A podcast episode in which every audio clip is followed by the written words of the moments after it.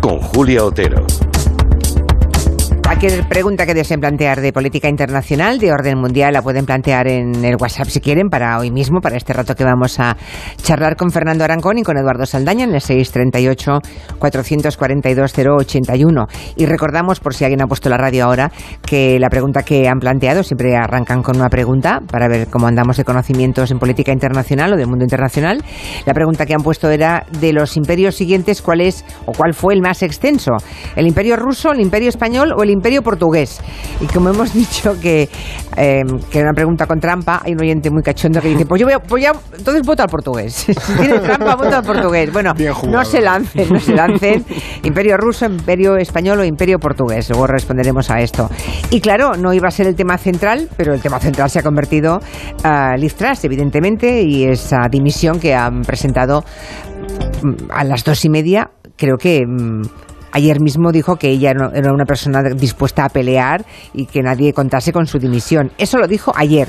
Hoy a las dos y media salía eh, en Downing Street, se ponía delante del atril y decía esto.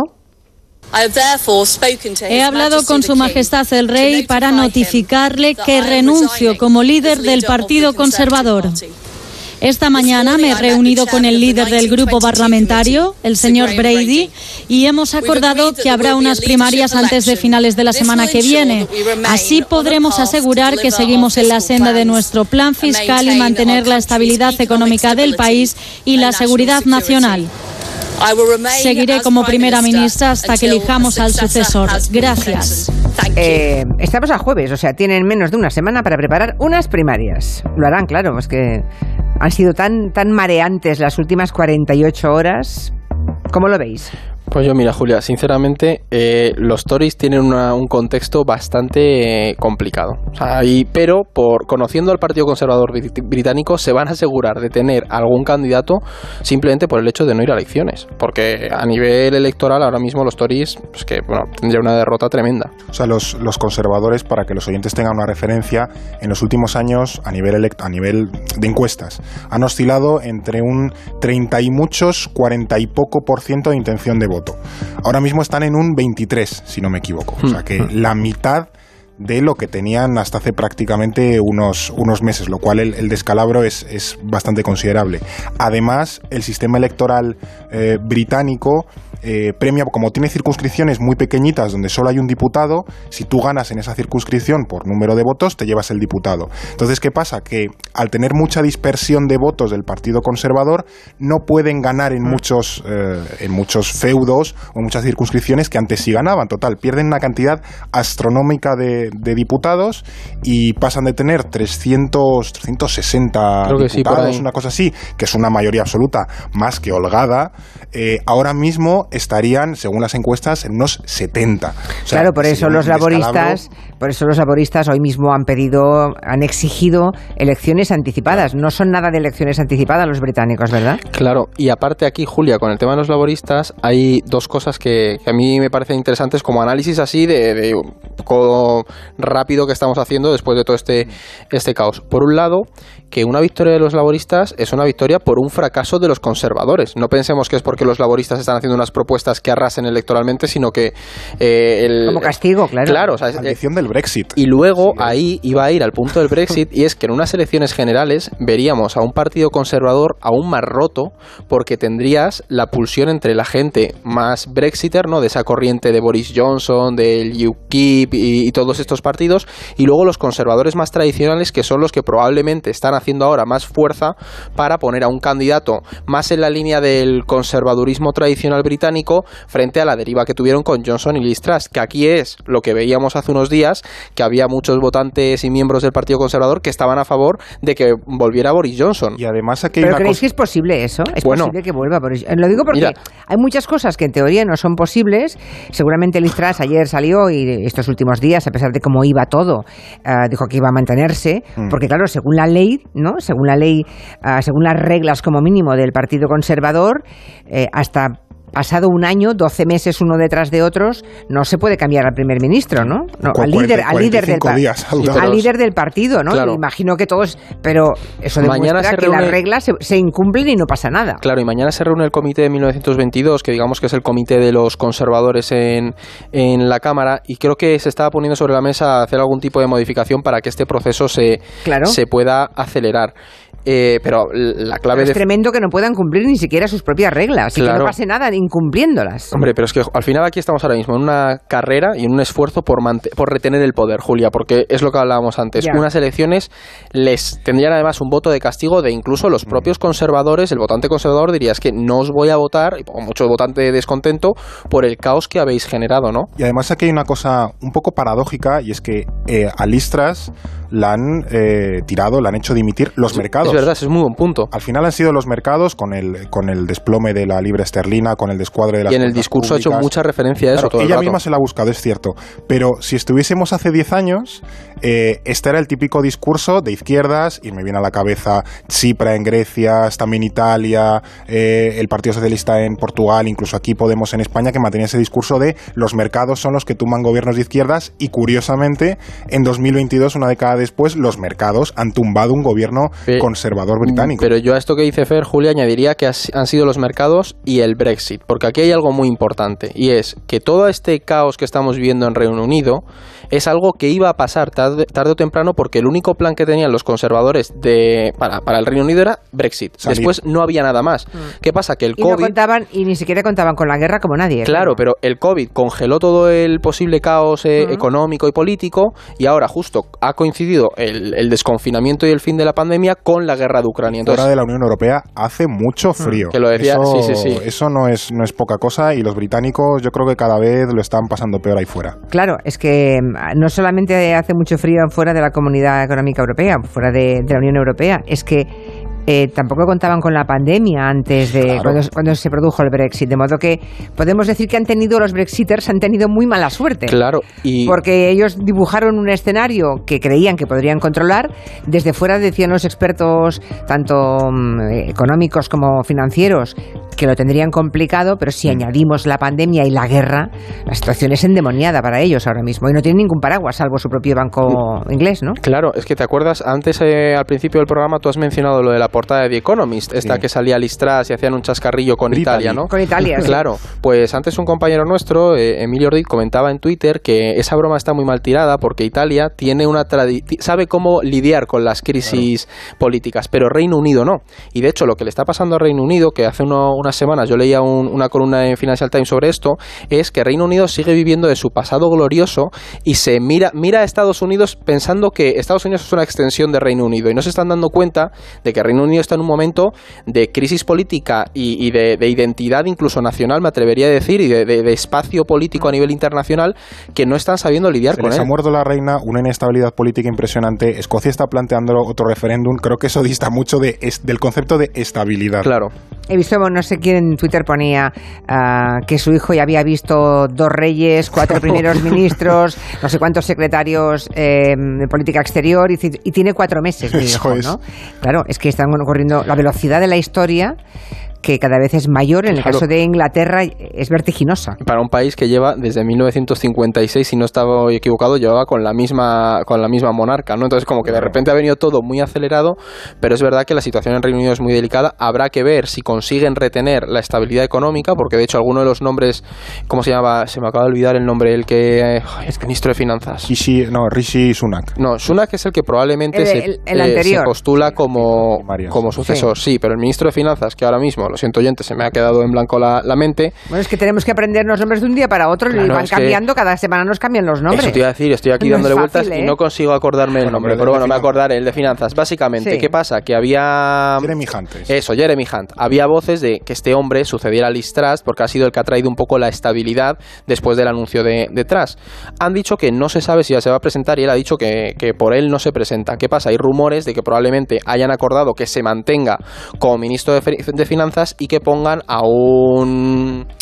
Ay, el segundo Fernando, estoy yo y súper espeso. Corrígeme, eh, Rishi Sunak. Rishi Sunak, que fue el sí, Claro, y traería, sería, son dos perfiles que es verdad que pueden traer bastante estabilidad y mantener sobre todo lo que importa ahora en Reino Unido, que Sunak es también es de la, la rama economía. de finanzas y economía, o sea, que sería, sería precisamente un guiño a esos mercados. Claro, que porque se les puede calmar. juntar con la crisis energética que viene el invierno, Julia. Recordemos que antes de que dimitiera Boris Johnson tenías a todos los sindicatos ferroviarios en Reino Unido en huelga general casi. Abastecimiento aquel famoso de que no haya camioneros, o sea, que la Exactamente. Resaca del Brexit sigue ahí y, Y ahora del- vienen otras borracheras que también Sí, tienen sí, sí, resaca, tienen que estar preparados en las, en las Islas Británicas. sí, Hay sí. algunos oyentes que hablan de, mm, bueno, de el tope, que hemos llegado, han- ha, tocado tope, ha tocado techo las teorías mm, neoliberales más mm, salvajes, digamos, ¿no? El capitalismo más desaforado ha tocado techo en Gran Bretaña. No sé si estaríais de acuerdo o no con eso. Yo diría que en Gran Bretaña, eh, no sé si en Gran Bretaña, pero a nivel internacional sí que creo que desde el COVID ha habido un planteamiento neokeynesiano, que esto es que el Estado intervenga, el Estado está también para salvaguardar unos intereses básicos que, por lo hemos visto en la respuesta del coronavirus, derecha europea lo ha abrazado Claro. y, ca- y ejemplo, un ejemplo paradigmático me parece la Comisión Europea, que la Comisión Justo. Europea, que es de, del Partido Popular Europeo, parece un partido socialdemócrata con la receta social. bueno, es que en 2008 las propuestas que están haciendo ahora, en 2008 habrían sido, vamos, de izquierdas, ¿sabes? Sí. Sí, completamente. Claro. completamente. Bueno, pues a, veces en la historia ocurren, de pronto aparece en escena. El mm, péndulo. Sí, aparece en escena algo que no estaba previsto y que cambia el orden de las cosas, ¿no? Hacemos una pequeña pausa, pero antes os digo que entre Imperio Ruso, Imperio Español y Imperio Portugués, los oyentes eh, están escogiendo como el imperio más extenso de la historia el español. Un 60% cree que es La ola el- el patriótica. español. La ola- sí, vamos, el que menos es el Imperio Portugués, y, pero vamos, con un 16, y el Imperio Ruso un 20, 22%. Bueno, bueno, en un rato Sí, todavía les quedan 10 minutos para, para eso y para otros temas. ¿No comerte ni un atasco? Es fácil. ¿Pagar menos por el seguro de tu moto? Es muy fácil. Vente a la mutua con tu seguro de moto y te bajamos su precio, sea cual sea. Llama al 91 555 5555. 91 555 5555. Mutueros, bienvenidos. Esto es muy fácil. Esto es la mutua. Condiciones en mutua.es. Navidades, me hubiese perdido Navidades. Hacer una tortilla, una paella, haberme sentido abuelo. ¿Imaginas no haber vivido estos últimos 30 años? A las personas sin hogar, la calle les arrebata 30 años de esperanza de vida. Hazte socio en hogarsi.org para que nadie viva en la calle. Orihuela, historia del Mediterráneo, porque Orihuela es horticultura, gastronomía, fiestas, campos de golf, maravillosas playas. Orihuela te espera.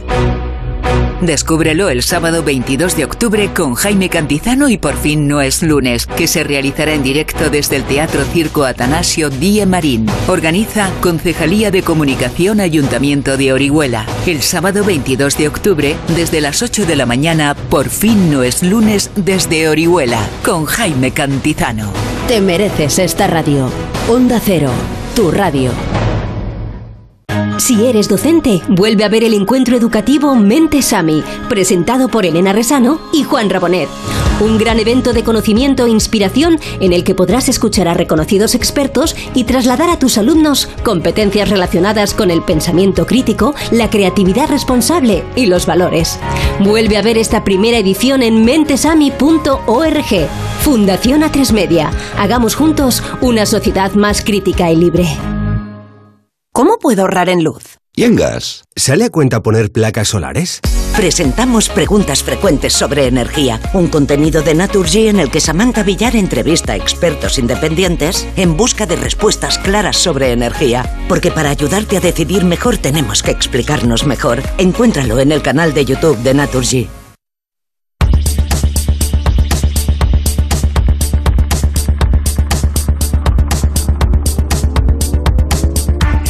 Probablemente son bromas más de Twitter que la realidad, pero veo que menudea la idea de que Boris Johnson pueda regresar como inquilino de Downing Street, ¿eh? en esa especie de Airbnb que han montado en Downing Street.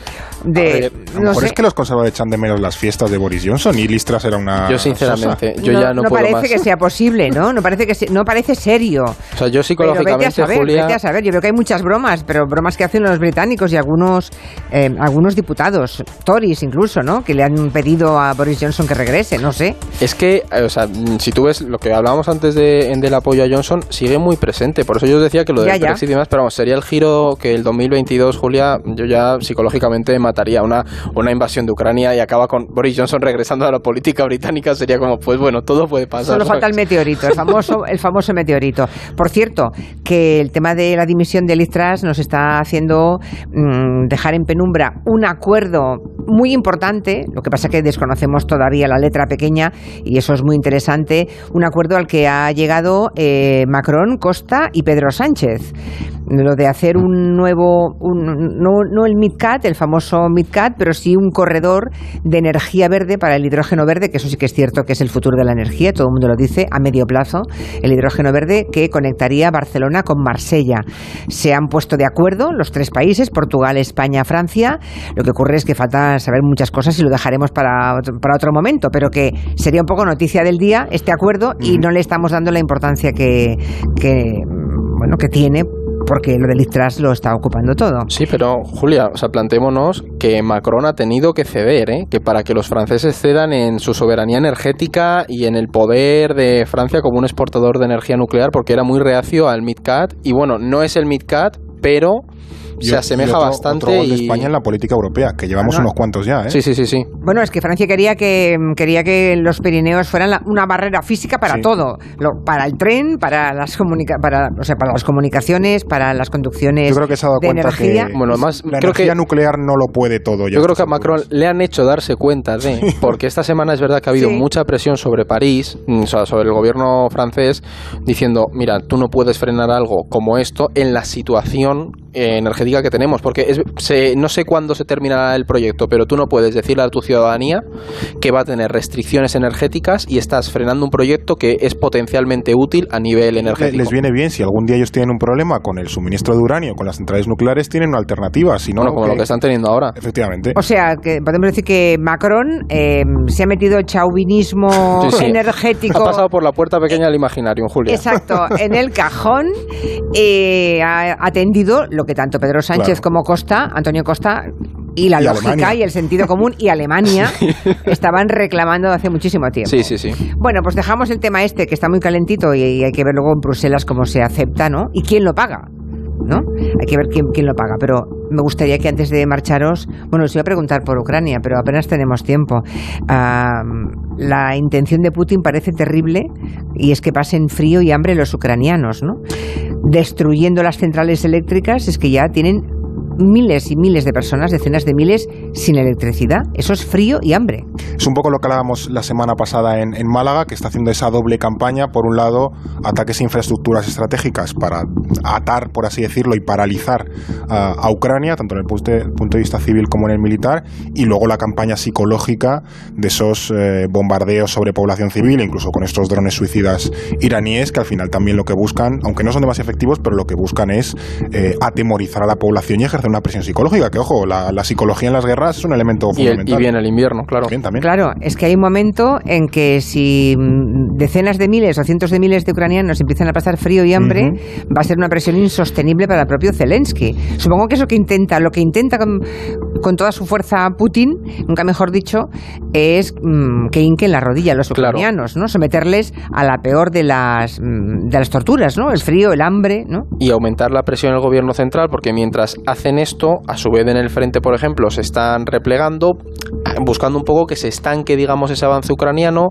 llega el invierno y ahí la duda que está es, pues, si se apostaría mm, por una mesa de negociaciones o si es simplemente un alto el fuego o un parón primavera para rearmarse, reestructurar todas las tropas, porque no olvidemos esos movimientos en, en Bielorrusia, ¿no? Entonces, es la duda que hay, pero lo, lo que está claro es que quieren aumentar la presión sobre el gobierno de Kiev y también esperar a que llegue el invierno en las capitales europeas, Julia, porque juegan con que además aumente la presión por parte de los europeos. El general invierno, muy conocido. Muy conocido en Europa por sus consecuencias devastadoras sobre varios ejércitos, no solamente uno, ¿eh? sobre varios ejércitos. Nos quedan muchos temas pendientes. Lo de China, lo de Xi Jinping, mm. pero es que no hay tiempo para más. Los planes de la señora Truss no lo alteraron todo pero en cambio sí hay que resolver el concurso. Vamos a ver si han acertado o no los oyentes. Recupero lo que han dicho. Bueno, ha aumentado el porcentaje de oyentes que cree que el imperio español ha sido el más grande de la historia, 62,3, seguido del imperio ruso, un 23,4 lo cree, como veis, distancia abismal, y por último el imperio portugués eh, cree que es el más grande, el 14,3% de los que nos escuchan. Y la respuesta correcta es... El imperio ruso el Imperio Ruso, que los... Eh, eh, ¿El Imperio Ruso? El, Imperio, Ruso, Julia. Exactamente, es que es medio, media Asia, el, eh, Rusia ahora mismo, y, luego también buena parte de, Europa. Es un, imperio absolutamente Pero si en el Imperio Español no se ponía el sol, habrán pensado muchos oyentes. Y Julia, a mí lo que me ha pasado en la oficina, que yo he caído en la trampa, es que pensando en América Latina no he quitado Brasil de mi cabeza en la forma geográfica. He dicho, claro, es que América Latina es bastante extenso, pero lo no teníamos... añadir que durante, un, durante 1580 Felipe II fue Sí, pero al final pero en no cualquier cuenta, caso, claro. Sudamérica no es tan grande como puede ser a nivel de extensión territorial. Y luego Centroamérica, pues México sí es un poquito grande, pero... Pero no tenían todo el control, claro, efectivamente. Entonces, Rusia, Rusia tiene 20, llegó a tener 22,8 millones de kilómetros cuadrados de superficie frente a los 20,4 aproximadamente del Imperio Español. Los portugueses 10 millones, solo. Bueno, eh, pero, pero veían ponerse el sol los rusos. También, también. no, no, ellos sí que veían ponerse el sol, ¿no? Y, todavía será por usos horarios que tienen allí. 11, creo, ¿no? Una barbaridad. Bueno, pues nada, que nos hemos equivocado. Muchísimas gracias. bueno, seguimos eh, la semana que viene. Adiós, adiós. Vamos con el mensaje de